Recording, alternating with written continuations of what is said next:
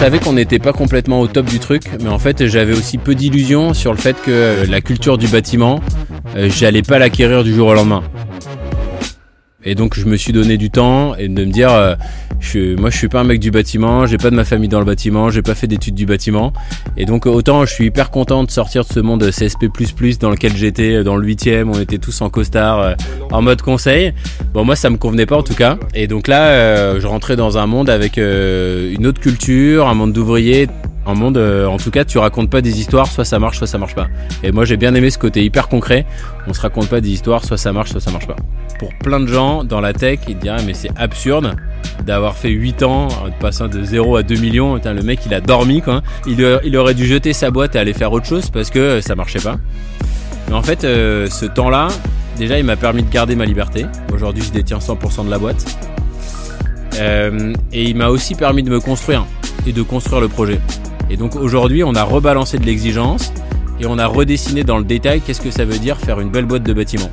Ce qui était plus dur, c'est de se dire qu'est-ce que je veux faire de cette boîte, où est-ce que je veux l'emmener, c'est quoi notre euh, quoi notre culture de boîte, comment j'ai envie de l'organiser, où est-ce qu'on va, qu'est-ce qui la dirige? Ça c'est plus dur. La, la petite sauce c'est d'avoir déplacé des compétences pour les mettre à un endroit où nos concurrents ils l'ont pas du tout. Euh, bonjour à toutes et à tous.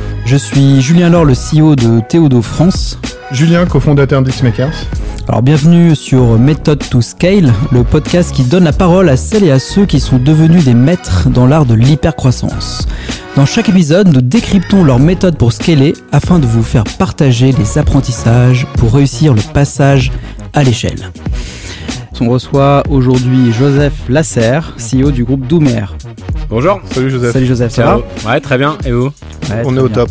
Euh, on va euh, parler d'une boîte, on n'a pas l'habitude, des sociétés qui sont pas toujours en avant et pour lesquelles nous on a envie de creuser. Euh, on va parler de BTP, donc tout le monde entend parler, tout le monde parfois est touché par des travaux quand on se transporte dans, la ville ou, ou, chez soi. Et ici ce qui nous intéresse c'est comment une boîte du BTP qui finalement travaille avec énormément d'artisans a réussi à scaler et, passer à, à 10 millions d'euros de chiffre d'affaires en quelques années. Et c'est ça qu'on a envie de creuser avec toi parce que c'est très instructif, très intéressant et c'est ça qu'on veut voir. Ouais, et puis ça fait partie un peu de l'enjeu du podcast de montrer différentes facettes du scale, pas que du full digital, justement. Exactement. On veut montrer qu'on peut scaler avec euh, d'autres types euh, de métiers et d'autres méthodologies. Bravo, Juju. Dans le podcast, on a euh, trois catégories qu'on aime regarder. La première, c'est au début, comment tu as trouvé ton product market fit. On a, ce qu'on appelle ici, c'est le 0 to 1. La deuxième partie, au moment où ça a commencé à piquer, et euh, que tu as senti que tu scalais et quelle, méthodologie en fait tu as appliqué pour euh, faire ton scale. Et la dernière, c'est euh, là tu fais 10 millions, comment tu fais 100 millions, 200, 300, 500, 1 milliard. la route pour 100 millions, la route pour 100 millions, 20 milliards, exactement. Donc si on peut commencer sur le 0 to 1 au tout tout début de l'aventure, parce que pour nos auditeurs, euh, t'es pas quelqu'un du métier du BTP, tu as fait une école de commerce, tu étais consultant avant, et aujourd'hui tu as 80 personnes à ton service dans le BTP. Donc raconte-nous un petit peu euh, peut-être le début et le premier one. Bah en fait, le début, euh, le, le, tout début, c'est que je me suis fait virer de la boîte de conseil. Le jour où ah. j'étais promu, je me suis dit non, mais c'est mort. C'était pas pour toi. Ouais, c'est pas pour moi. Ça va parler à Julien, ça. Et euh, en fait, j'ai un, copain de promo qui me propose de monter une boîte de, photovoltaïque à l'époque, de panneaux solaires. c'était la mode. C'était la mode, il y avait des conditions euh, on est en quelle année, 2009 Là, on est en 2009. 2009, ok. 2008-2009. Bon, je me dis, j'ai déjà essayé des boîtes, euh, des grosses boîtes industrielles, des boîtes de services américaines, françaises. Je me fais chier. Il faut absolument que je trouve un truc où je vais m'éclater. Hmm. Donc, on monte une boîte de photovoltaïque sans vraiment capter qu'on rentre dans le monde du bâtiment. D'accord. Mais on embauche des électriciens et des couvreurs. Et moi, j'ai adoré l'état d'esprit des couvreurs. C'est des mecs qui sont hyper fiers de leur savoir-faire, sentiment de liberté de dingue parce qu'ils sont un peu comme ici, ils ont une vue sur les toits, ils sont, euh, ils sont au-dessus un peu de tout le monde, mais ils ont un sens du collectif de dingue. Ils savent que c'est des personnes qui leur ont transmis le savoir-faire. Et euh, ils savent que pour faire un toit, il faut être plusieurs. Et, moi, quand tu dis couvreur, décris un peu le métier pour. Ah, euh, couvreur, c'est des personnes qui refont des toitures. Donc les toitures typiquement parisiennes, c'est des, des, couvertures en zinc et en ardoise. Et dans d'autres régions de France, ça peut être des tuiles, mais c'est vraiment le, la réfection des toitures. réalisation, réfection des toitures. Ouais, donc c'est vraiment une communauté euh, très à part dans le dans l'univers du BTP. Ouais, c'est une... ils sont ils ont plutôt la réputation d'être des têtes dures et de faire un peu ce qu'ils veulent. Et moi, je crois que c'est le côté que j'ai bien aimé. Ce côté un peu libre, euh, on sait ce qu'on vaut, on sait où on va et c'est ce qu'on a envie Puis de c'est un faire. métier dur parce que quand t'es sur les toits avec la météo, euh, Ouais. et puis c'est dangereux en plus. Dangereux maintenant, il y a des sujets d'échafaudage où tout, vrai- tout est en sécurité. Mais c'est vrai que l'hiver il fait froid, l'été il fait chaud. Mais Là, euh, il y, a ce- il y a ce plaisir de, euh, d'être en extérieur pour ceux qui aiment et d'avoir ce goût de la liberté. Et donc en fait, moi j'ai découvert ce métier un peu par hasard. On- nos clients nous ont proposé de refaire leur toit en même temps qu'on montait les panneaux. Et euh, on a lancé une activité de couverture indépendante de l'activité de photovoltaïque.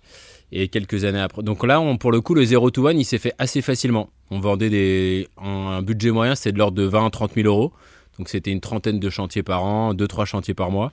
Et ça, euh, assez rapidement, avec des particuliers, euh, on a réussi à trouver euh, des, des clients qui nous faisaient confiance. Et ce qui nous a aidé au début, c'est que moi, justement, comme je connaissais pas ce métier, j'étais capable de l'expliquer très simplement à des particuliers et qui me disaient, donc je leur dessinais euh, comment on allait faire leur toit, les différentes pièces et tout. Et donc j'ai réussi à créer une relation de confiance assez, assez rapidement, et donc d'avoir des clients facilement sur des budgets de 20 à 30 000 euros qui sont quand même euh, des gros sujets pour découvrir des, des particuliers. Donc tu as commencé dans ton aventure en vulgarisant un sujet quoi. Moi, je l'ai, en fait, en le vulgarisant pour moi, j'étais capable de le vulgariser pour des clients, alors que si t'es un artisan euh, couvreur, Ça va être euh, très technique. Ouais, ça te paraît, t'as des mots compliqués, personne comprend les mots, euh, Bah, tu donc c'est, vulgarises euh, par le dessin. Enfin, ça, c'est un point Ouais, important. on a vulgarisé euh, exactement par le Par dessin. le dessin, en fait. Ouais. C'est le fait de faire un dessin qui déclenchait l'acte d'achat, en fait. Ouais, et donc ça crée une relation de confiance. Et puis après, moi, j'ai, cette chance-là aussi, de, je pense, d'inspirer confiance. Je suis quelqu'un de droit Mm. et je pense que ça se voit. Hmm. Bon, écoute, ça a l'air d'aller pour l'instant. On te dira à la fin du Ouais. podcast parce que Ouais. c'est ce qu'on nous dit, mais des fois on gagne nos poches à la fin du podcast Ouais. et il manque les clés, quoi. Donc, euh, attendons de voir. Intéressant comment tu as vulgarisé euh, un, un concept compliqué en un truc très simple. Ouais, en fait, mais je le faisais comme Mais si c'était moi, en je fais fait. beaucoup de dessins moi aussi. Ouais. Ouais, mais en fait, moi j'ai lu un, un bouquin qui expliquait que l'acte d'achat se fait par un visuel. Ah ouais, Ouais. Ok. Par un visuel. Donc, c'est vraiment, tu fais un dessin où tu es capable de comprendre la valeur.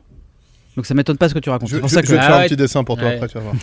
Non, mais tu vois, le fait, par exemple, euh, modèle simple, tu dis, euh, tu fais un dessin, tu dis, euh, là, euh, tu produis euh, 10 pièces par, euh, par mois dans ton usine. Ouais, une fois par mois, tu arrives à faire 20. Bah, ton true potential est de 10. ouais. Du coup, tu fais un dessin et tu dis, si tu le fais sur l'année, tu gagnes un million.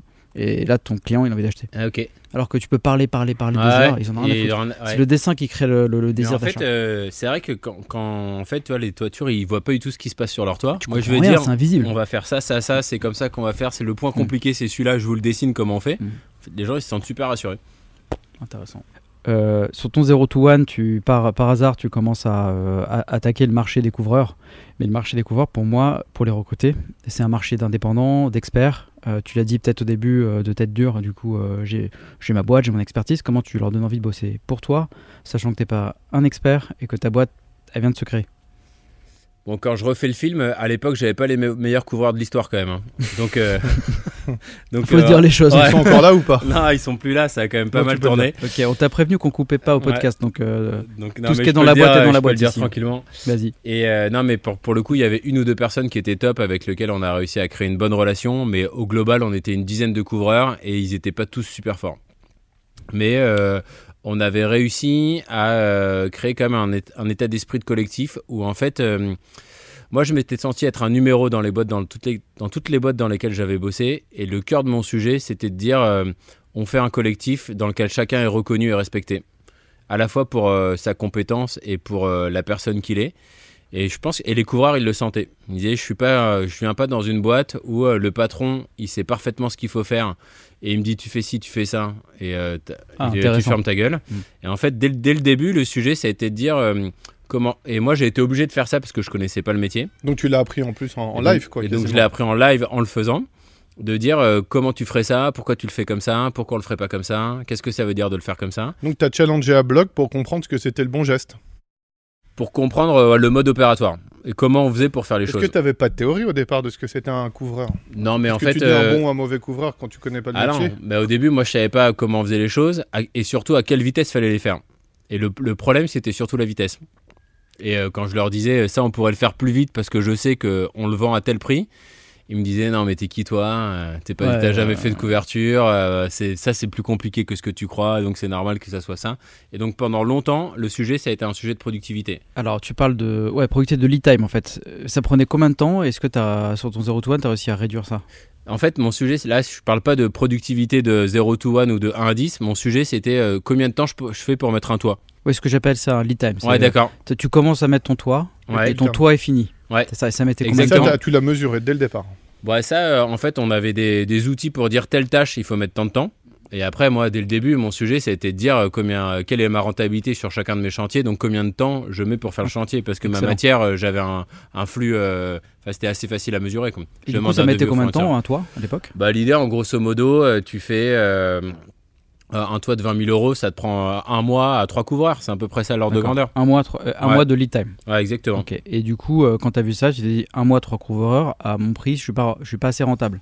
Ouais, en tout cas, j'avais en tête qu'on pouvait aller plus vite pour faire les chantiers et plutôt faire plutôt trois semaines pour faire le même chiffre d'affaires. Donc, donc ton challenge, c'était passé de trois mois à trois semaines pour monter un toit.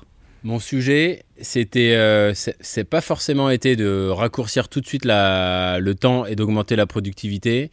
Ça a plutôt été euh, d'augmenter le, volume et, euh, et d'être capable de passer petit à petit de, de chantier de particulier à le chantier B2B où j'allais avoir de la récurrence. Ça a plutôt été ça le sujet. Est-ce que tu as de la récurrence dans ce métier-là Ouais, tu, tu travailles avec un architecte, euh, l'architecte Oui, il est content de toi, il te rappelle, euh, et puis après Oui, ok, euh, c'est ce biais-là, c'est pas le ouais. client final, c'est l'architecte. le client final, euh, il a son toit pour 50 ans, Ouais. mais après tu as aussi des clients euh, qui ont euh, des patrimoines immobiliers, donc euh, typiquement tous les, tous les assureurs, ils ont, un- ils ont plein d'immeubles dans Julien Paris, aussi. et donc... euh, Dans l'assurance.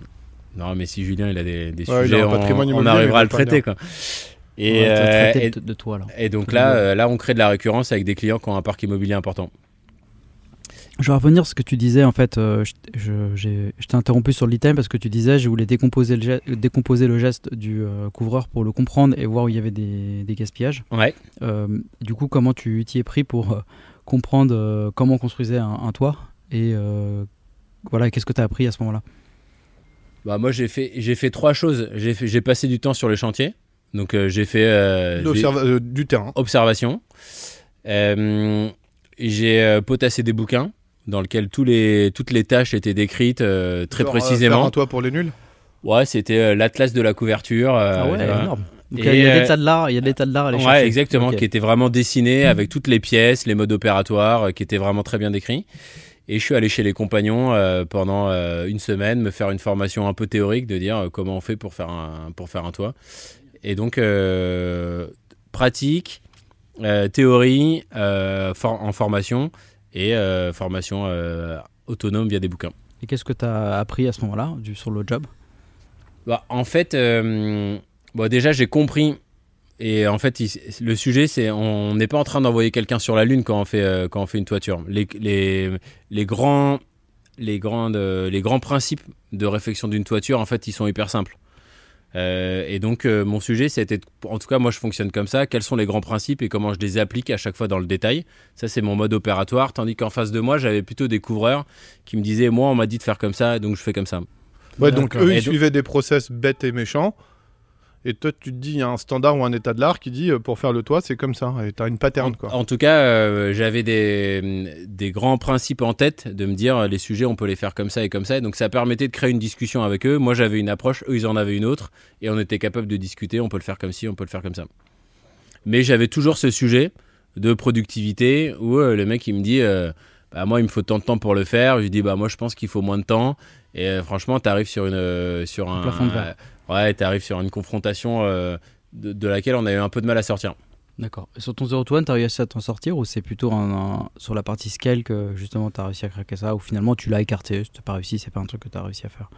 Non, mais ça, on- je savais qu'on n'était pas complètement au top du truc, mais en fait, j'avais aussi, euh, j'avais aussi peu d'illusions sur le fait que euh, la culture du bâtiment, euh, j'allais pas l'acquérir du jour au lendemain. Et donc, je me suis donné du temps et de me dire, je, moi, je suis pas un mec du bâtiment, j'ai pas de ma famille dans le bâtiment, j'ai pas fait d'études du bâtiment, et donc autant je suis hyper content de sortir de ce monde CSP++ dans lequel j'étais, dans le 8e, on était tous en costard. euh, Ouais, en mode conseil.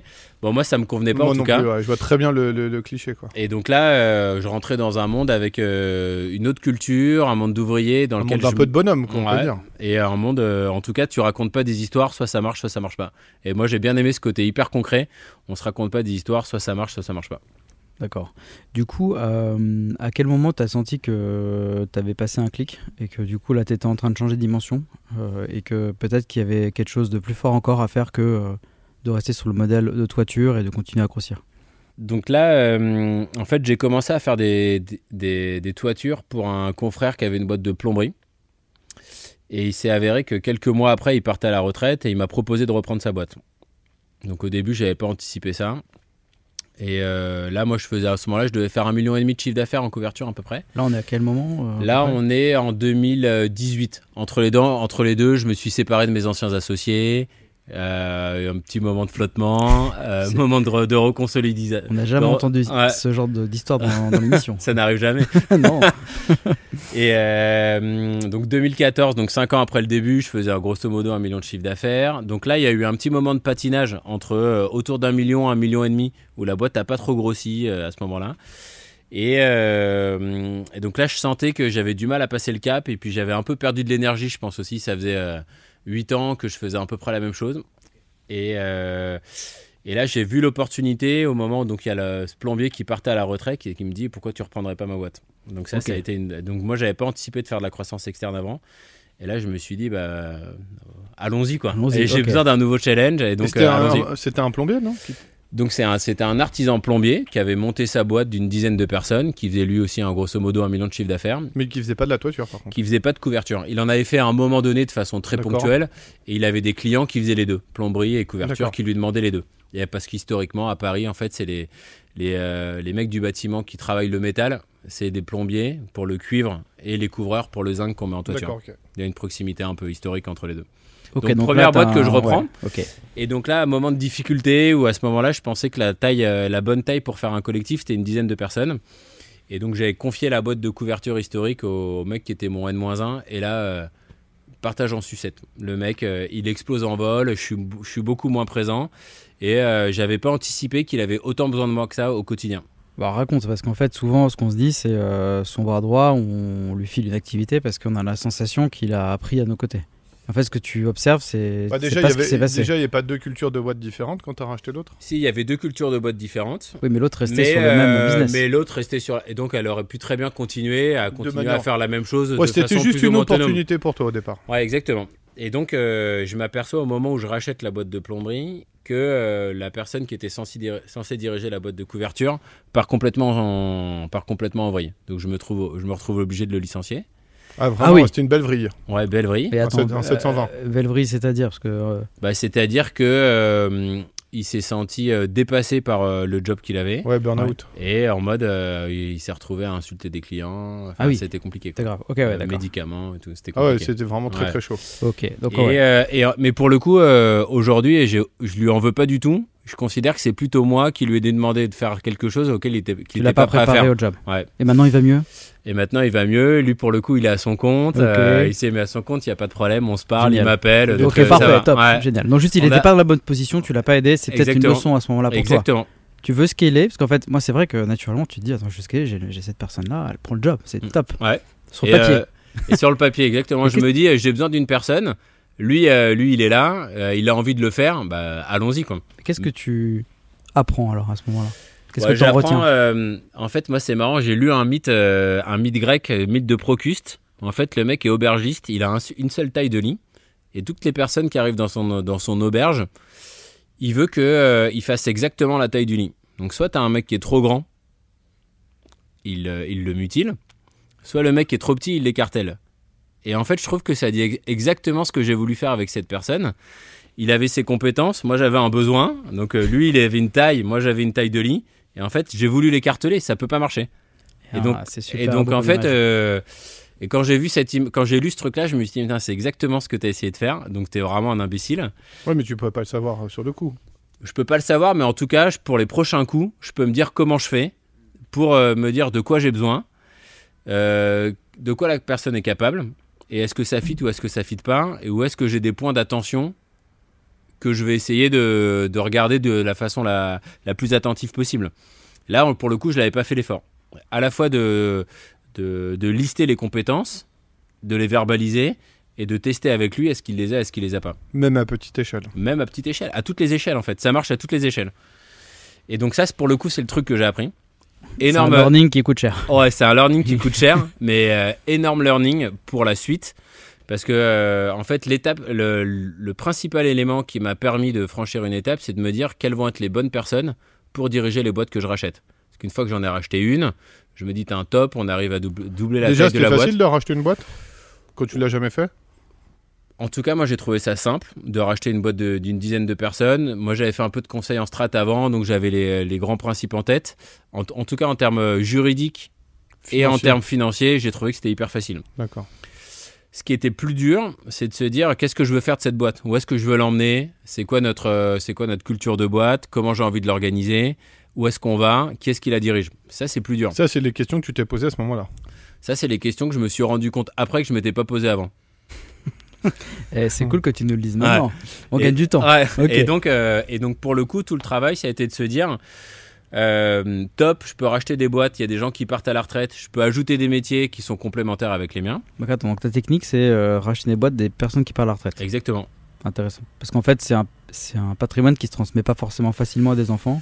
Bah, parce, que, c'est bah, des fois les enfants ils ont pas envie de oui c'est pour ça que tu dis ça souvent ils ont pas envie de faire ils ont vu leur, leur père qui a travaillé comme un année et ils se disent moi j'ai pas envie de faire ce truc mon père je l'ai jamais vu il a fait des... des fois tu vois des gosses aussi hein. et puis après il y a il y a des gosses qui sont pas capables de le faire. Ouais, bien sûr, mais du coup, c'est ça ta technique. C'est donc moi, je vais le dire, départ en euh, retraite est une opportunité de rachat d'entreprise dans ce, dans ce, type d'activité. Et donc moi, je cherche des personnes qui partent à la retraite, dont les boîtes ont fait euh, zéro croissance sur les cinq dernières années. Bon, déjà, t'es un, ouais, un persona, quoi, clairement et euh, avec un profil de technicien euh, et donc qui n'était pas un profil de manager. Donc ça, c'est mes trois critères de, recrutement parce que je Pourquoi technicien et pas manager? Juste pour comprendre ce que tu mets Parce qu'en gros, en gros, euh, ce qui là, c'est des personnes qui sont qui adorent leur métier, qui savent parfaitement le faire et qui ont pris des, des une petite dizaine de personnes pour le faire et en mode, ils leur disaient ce métier, tu le fais comme ça et pas autrement. Ils savent faire, ils ont la méthode. Ils ont la méthode, mais par contre, ils sont incapables de grossir parce qu'ils sont incapables de déléguer une partie de leur savoir-faire. Donc ça, c'est les artisans. Ça, c'est les artisans qui sont euh, des experts. Qui sont des experts. Mais tout le savoir, il est dans leur tête. Quoi. Ouais, il est dans leur tête et puis ils n'ont pas évolué sur les façons de faire. Ils se retrouvent à faire des devis euh, en mode euh, en, papier, mode papier tu vois, alors, alors qu'ils peuvent gagner un peu de temps. Et surtout, ils n'ont pas organisé leur entreprise. Il y a eux, leur équipe, et ils sont un peu l'homme à tout faire. Et donc, euh, moi, tout l'idée, c'est de me dire euh, qu'est-ce qu'on fait avec ces boîtes-là et euh, qui va les diriger. Et donc, en fait, ce dont je me suis rendu, j'ai dans la deuxième boîte que j'ai rachetée, une boîte de carrelage qui faisait 2 millions d'euros de chiffre d'affaires, donc même truc. Mais pas, pas le couverture de toi, toujours pas. Non. Enfin là, j'ai pas racheté de boîte en couverture, celle-là, j'ai toujours acheté des boîtes dans des métiers que je faisais pas. D'accord, ok. Complémentarité. Plomberie. Plomberie, carrelage. et métallerie. Ok. Et donc sur la boîte de carrelage, de carrelage donc là, c'était la deuxième boîte que je reprenais. J'ai embauché un ingé travaux, euh, une trentaine d'années, qui a travaillé chez un chez Colas, donc un tu gros acteur du bâtiment. peut-être un ingé travaux? Ingénieur travaux, le mec, il a fait le principe. Euh, en gros, l'école la plus connue, c'est le STP, École supérieure des travaux publics. Et donc, c'est des personnes qui, quand ils sortent, vont euh, vont très souvent chez Vinci et Bouygues diriger des très gros chantiers de 10 millions d'euros, par exemple. Ils vont construire un immeuble de, euh, de 50 ou 100 C'est des super chefs de projet du BTP. Exactement. C'est ça leur rôle. Bon, euh, t'es quand même dans ces grosses boîtes, euh, l'ingé travaux 54, parce que t'as toujours, c'est une énorme boîte où t'as 100 projets de ce type-là. Et très rapidement, ton rôle, c'est plus de construire. Dès que t'as franchi un ou deux échelons, c'est plus de construire. C'est beaucoup de faire du juridique. Donc tu te retrouves à faire de la gestion de claims. Et euh, donc, euh, eux, ce qu'ils aiment, c'est construire et faire du travail de qualité. Ah, donc l'opportunité, ça, ça, ça, tu l'as compris, toi, par contre. Ça, je l'ai capté, en fait, en, rencontrant les, les ingés travaux qui me disent, euh, moi, ce qui me fait chier aujourd'hui dans mon métier, c'est ça, ça, ça. Et donc, moi, je leur dis, bah, viens chez moi. Nous, on a des clients qui sont hyper contents de ce qu'on fait. Tu vas trouver de l'autonomie et avoir un rôle d'entrepreneur, mais dans un cadre sécurisé. Parce que tu as ton salaire tous les mois. Moi, je l'ai déjà fait, donc je vais t'encadrer. Et donc, ils, sont, ils ont apporté de la qualité d'organisation qu'ils ont appris et trouvé dans les grosses boîtes dans une petite boîte. Et là, pour le coup, on a fait la différence. Mais du coup, attends, euh, ma question c'est comment tu rencontres ces personnes-là? Parce que tu les rencontres pas euh, dans la rue en bas de chez toi. Donc, euh, Bah là, le premier, c'est quand t'as le, réussi? le premier, c'est le pote d'un pote. pas de n'importe réseau. réseau. Donc moi j'avais organisé un conseil d'administration un peu informel très tôt dans la boîte parce que je me suis dit j'ai besoin d'avoir des personnes qui vont m'aider. Donc là en l'occurrence c'est le un copain d'un de mes administrateurs. Donc attends, un autre truc que tu nous racontes là sur ta partie scale, c'est assez tôt, tu tu t'entoures de mentors Ouais. Pour te faire challenger. Ouais. Des gens qui n'ont pas des parts dans ta boîte, Non. mais qui Mais- te vont t'aider. Ouais. et, qui ont, et, qui ont du, et qui ont du réseau. Et qu'on du réseau. Ouais. Et euh, en fait Sur quelles euh, compétences du coup autour de toi tu t'es entouré de gens donc euh, là en l'occurrence euh, il y avait le l'associé de la boîte de conseil que j'ai quitté avec lesquels je m'étais bien entendu. Ok. Et donc euh, Vision Strat et lui il avait été patron de, de PME, pas du Ah, tout dans le bâtiment mais il avait cette Hmm. compétence là. Donc à la fois Vision Strat et Vision pilotage de boîte. Et le deuxième euh, c'est un ami qui réfléchit de façon très différente de moi. Moi je suis plutôt intuitif et lui c'est plutôt quelqu'un qui dissèque et qui va au fond des sujets à chaque fois et qui a besoin d'être sûr qu'il a tout compris. Donc pour te donner un exemple c'est le mec qui dit moi quand je lis un livre euh, je mets 10 minutes à lire chaque page parce que je veux tout capter. Et Ça, donc C'est l'inverse d'Emeric. et, Ouais, euh, bon, et c'est en fait l'inverse il- de. Enfin, je vais mes 10 minutes, Ouais. c'est- c'est Ouais. pas pour les mêmes C'est raisons. pour le titre. Ouais, et donc, euh, y avait un- j'ai cherché beaucoup de complémentarité sur la façon de regarder le monde. Pas des spécialistes du bâtiment, mais des personnes qui regardaient le monde de façon différente de moi. Ok, ça c'était un, ça c'est un des Et secrets ça, en fait. tu, et ça, tu t'es entouré de gens comme ça. Ouais. Et euh, après, moi, dès que j'ai un sujet que je connais pas, donc euh, typiquement, après, on est rentré sur des sujets de recrutement. Bah, je connais pas le recrutement, jamais fait de RH. Je cherche autour de moi euh, trois experts euh, qui font ça, qui font soit de la chasse, euh, soit font du recrutement. Bah, j'ai par exemple avec un pote qui fait du recrutement chez Doctolib et chez Alan qui recrute à mort.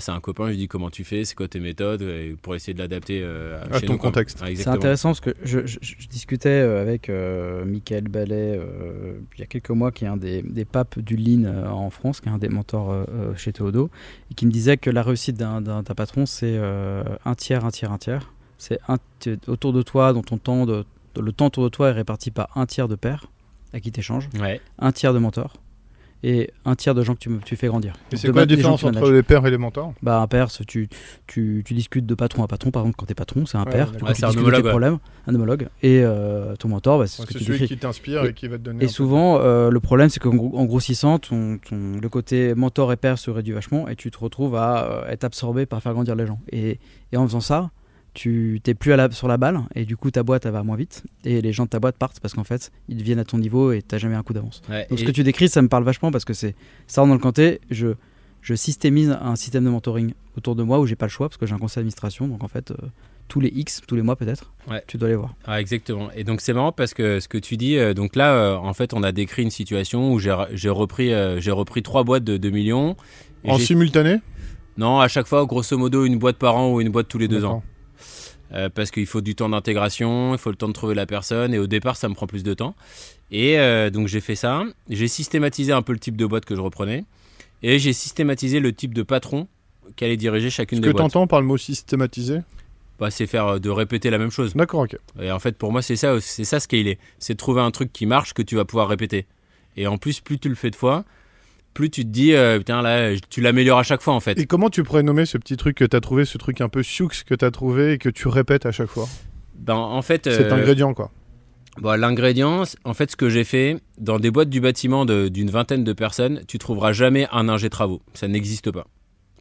Ils vont toujours chez des gros. Ouais, Bouygues, Vinci. Ouais, exactement. Donc en fait, moi, ce que j'ai réussi à faire, c'est construire un projet de boîte et un, et un rôle pour eux dans lequel ils se trouvaient, euh, ils trouvaient que c'était attractif pour eux.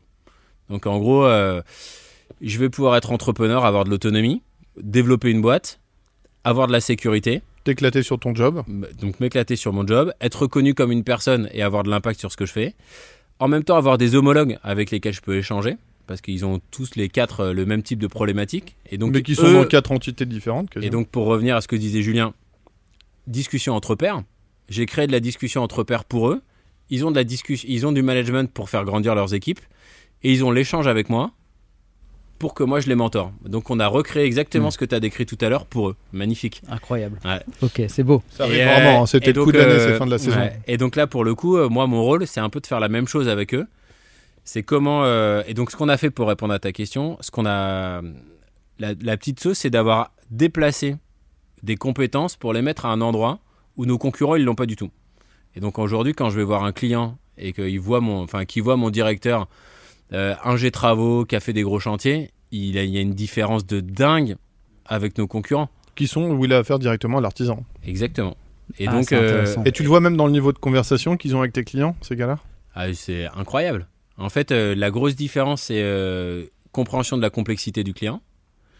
Et le- la deuxième différence, donc sur mon métier, et la deuxième différence, c'est que je suis capable de comprendre les problèmes des autres corps de métier. Parce que moi, parce qu'avant, il gérait d'autres chantiers. Et donc, le client, il se sent en confiance. Euh, il sait qu'on va traiter ses problèmes. Et il sait qu'en plus, on va anticiper les problèmes qu'il va avoir demain. Et donc, ça crée une. Ça crée une euh, on répond à des besoins qu'il était même pas, qu'il se disait qu'il pouvait jamais exprimer parce qu'en fait, euh, en face de lui, personne ne les satisfaisait. Et ça, donc le premier coup, ça a été un peu de la chance parce que j'avais, je je m'étais même pas autorisé à me dire, euh, je vais aller chercher un E ESTP euh, qui a travaillé chez Vinci, ESTP. pour- bah, le, École l'ingénieur supérieure de travaux. publics. ouais. Faut en- la- Ah, ouais, la- pardon. Je sais, il faut Un ingé, faut le c'est répéter. Non, non, mais un, un ingé travaux, Ouais. c'est le Polytechnique du bâtiment. Et euh, je veux, comment je vais, est-ce que ces personnes vont avoir envie de venir chez moi? Et en fait, je me suis aperçu qu'ils avaient envie, qu'ils trouvaient un Ouais, job parce dans que t'as lequel ils trouvé leur s'éclataient. petit trigger à ces Ouais, gars-là. exactement. Et finalement, Et, tu as euh, remis du conseil euh, pour repousser la, la boucle dans Ouais. la vente et dans ton métier. Exactement. Et là, et donc pour le coup, euh, ça, ça a été le, ce qui nous a permis de passer en, pour le coup, en trois. Autant j'ai mis longtemps à passer de 0 à. Non, j'ai pas mis longtemps à passer de 0 à 1. Je suis resté longtemps à 1, à 1, 2. Et pour le coup, on est passé très vite de 2 à 10. Et du coup, là, vous êtes quoi, combien ouais, c'est Donc aujourd'hui, on est, aujourd'hui, on est 80 personnes. Grosso modo, 6 4, boîtes. boîtes. 4 boîtes, pardon. 4 boîtes. Euh, entre 2 et 4 millions par boîte. En forte croissance depuis qu'il y a un directeur dans chacune des boîtes. Donc pour Ouais. donner un exemple, le directeur du carrelage, il est arrivé il y a 2 ans. On a repris une boîte qui faisait 2 millions. Cette année, on va faire 4 millions. D'accord. Rentable. Ouais, bah bien sûr. Et euh, donc là, on commence à envisager l'étape d'après, de se dire, donc aujourd'hui, c'est moi qui rachète les boîtes et c'est moi qui pilote les directeurs. Et donc l'étape d'après, c'est de dire comment j'amène chacun de ces directeurs à être capable de racheter des boîtes eux-mêmes et de, euh, et de manager les directeurs des boîtes En qu'on gros, tu aura veux recréer des Joseph euh, chez toi. Bah, ils, seront, ils le feront à leur sauce et moi, je, je me méfie toujours de, mes- de, cl- de créer des clones. Bah oui, parce Et que t'as ton euh, lit avec euh, le ouais, mec exactement. cartel et le mec qui est trop grand. Et tu donc, si après j'essaye de faire des mecs qui me ressemblent, bon, on recrée le sujet du lit, quoi. Mais par contre, euh, mon- ma question, c'est de me dire comment j'accompagne chacun de ces directeurs-là à être capable de demain de reprendre ces boîtes-là. Et pour le coup, euh, au lieu de pouvoir reprendre une boîte par an, j'en reprends quatre par an, quoi. Et là, pour le coup, euh, il y a un enjeu de taille qui est, Ouais, en plus, tu crées énorme. une exponentielle parce que si t'en as 4 qui en reprennent 3 ou 4, Exactement. du coup, tu crées ton Exactement. exponentielle à ce moment-là. Exactement. Et donc là, il y a un effet de, de volume de développement. Et en plus, tu- on crée de la sécurité de cette façon-là. Parce que moi, si je devais prendre en râteau 10 boîtes, c'est mort. Jamais de la vie, je peux le faire. Par tu contre, épuisé, euh, ouais. je, suis- je suis épuisé, j'ajoute du risque, j'ai pas le temps à consacrer suffisamment à chacune des boîtes. Tandis que si j'arrive à déléguer cette partie-là, et euh, ben, on, on crée de la sécurité, parce que c'est des personnes avec lesquelles je travaille depuis longtemps. Que, moi j'ai fait j'ai déjà fait le job quatre fois donc je suis quand même- capable de les aider donc on va je pense éviter des erreurs que moi j'ai C'est commises clair, t'as vu des erreurs types à fond. et euh, et euh, en plus pour eux je leur donne une perspective De- sur développement, euh, de développement perso Et comment tu vas t'y prendre pour faire ça? Donc là, je pense que, juste pour reprendre Julien, c'est exact- c'est une très bonne question qui, à mon avis, on part sur le parti, justement sur la dernière partie Ouais, du, le- du- du ouais, podcast, le- ouais. ouais, qui est effectivement ce qu'on est en train de se dire là, qui est euh, l'étape d'après. Comment tu passes de 10 à 100 Je pense que c'est là-dessus qu'on est en train de toucher les éléments. Donc, pour exactement. reprendre ta question juste, je pense qu'on est vraiment là-dedans. Donc, euh, en fait, moi, déjà, le, le, le projet, je l'ai, je, l'ai, euh, je, l'ai verb- je l'ai dessiné et verbalisé auprès de chacun de ses directeurs. Avec- Dessiner.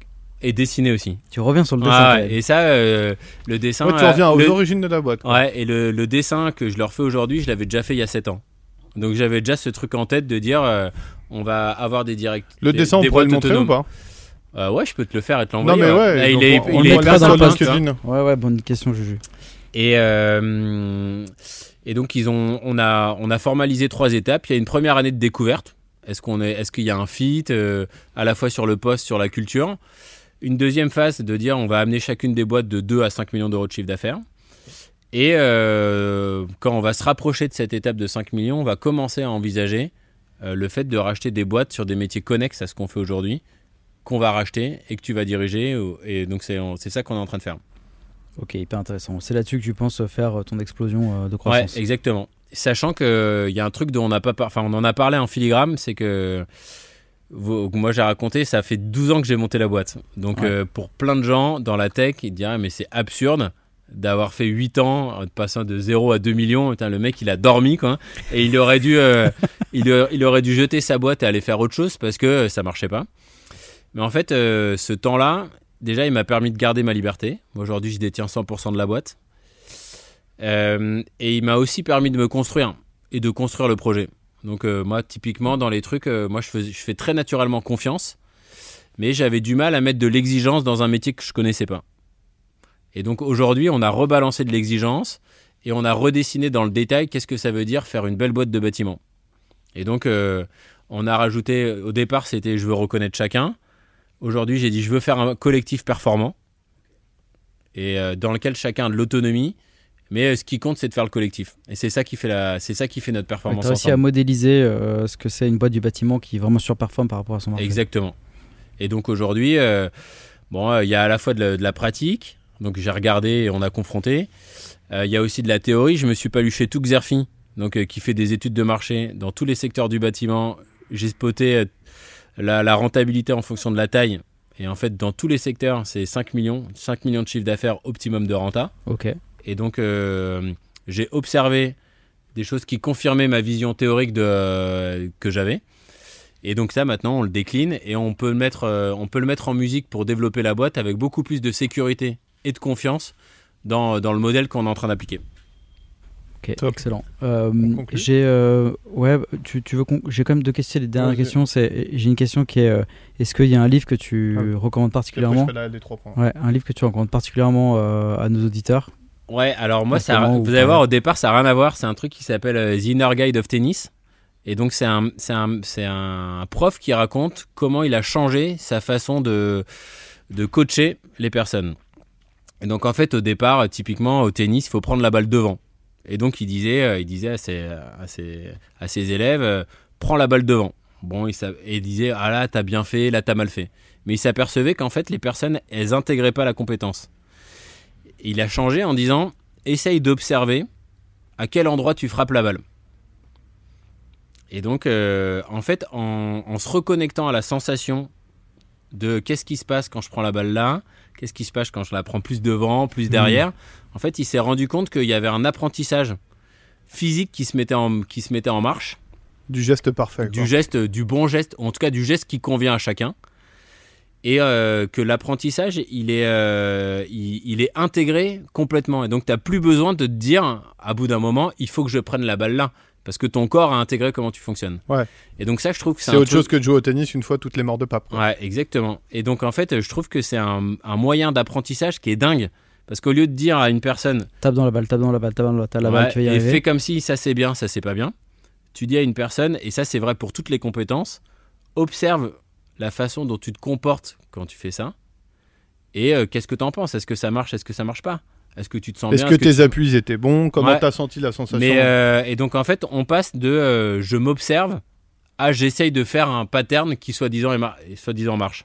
Et donc on trouve chacun un mode de fonctionnement qui me convient sur plein de compétences différentes. Tu peux redire le nom du livre? The Inner Guide of Tennis. The Inner Guide of Tennis. C'est super intéressant. Ah, vous.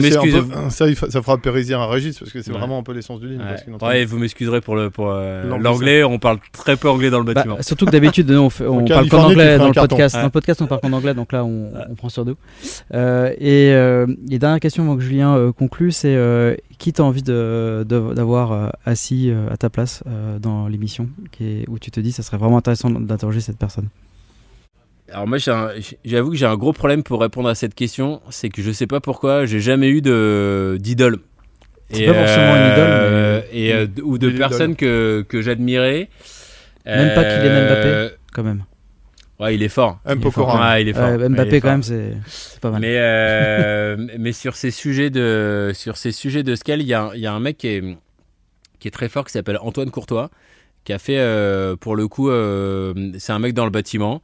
Euh, qui aujourd'hui il a une boîte qui fait 500 millions d'euros de chiffre d'affaires euh, sur à peu près le même modèle que ce que je raconte mais lui pour le coup il a il, déjà dans les... il a commencé avant ouais il a commencé avant il a trois trois voire cinq coups d'avance sur moi pour le coup ça me ferait marrer de voir comment il peut lui raconter euh, comment il a fait les questions qu'il s'est posées et les problèmes qu'il a rencontrés Top. Ok, excellent. Je vais essayer de, de, résumer un peu en trois points ce que tu as expliqué sur le scale de, de ton groupe.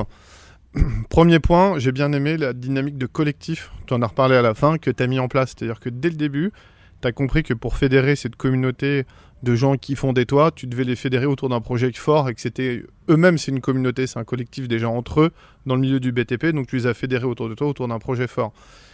Je sais pas si la vulgarisation rentre dans ton scale, mais le fait que tu aies quand même bien décortiqué le métier, que tu l'aies bien compris, je trouve que c'est un, un, point important. Deuxième élément, c'est le hack que tu as trouvé d'intégrer des ingénieurs de travaux des gens que tu ne pensais pas recruter. Et c'est vrai que beaucoup de gens ont un peu cette frustration quand tu as des petites boîtes de pas recruter les top guns du secteur. Toi, par contre, tu as compris que le trigger qu'ils avaient, ces gens-là, c'était un peu de retrouver l'essence même de leur métier, que ce que tu avais vécu dans ton cabinet de conseil, finalement, c'était en train de se reproduire sur ce métier-là. Donc tu les as motivés dans une dynamique un peu intrapreneuriale quelque part. Exactement. Et troisième élément, c'est de répliquer ta méthode de, de croissance externe, de build-up, qui est bien optimisé. Maintenant, une fois que tu l'as fait toi-même et que toi tu t'es fait ton propre pattern et ta théorie, bah, tu te dis maintenant, je vais la répliquer sur euh, mes directeurs et mes directeurs pourront répliquer sur un directeur et là tu crées ton exponentiel. Et c'est comme ça que tu vas passer de 10 à 100. Quoi. Exactement. T'es bon pour résumer. Hein ouais, c'est mon job. Ah. Je, suis résumeur. Ah. sur LinkedIn, je suis résumeur. Ouais, exactement. Bah, merci, euh, merci beaucoup. C'était vraiment euh, passionnant et au plaisir de se recroiser à d'autres moments, à d'autres occasions. Merci. Bye. Bravo. Bravo Joseph.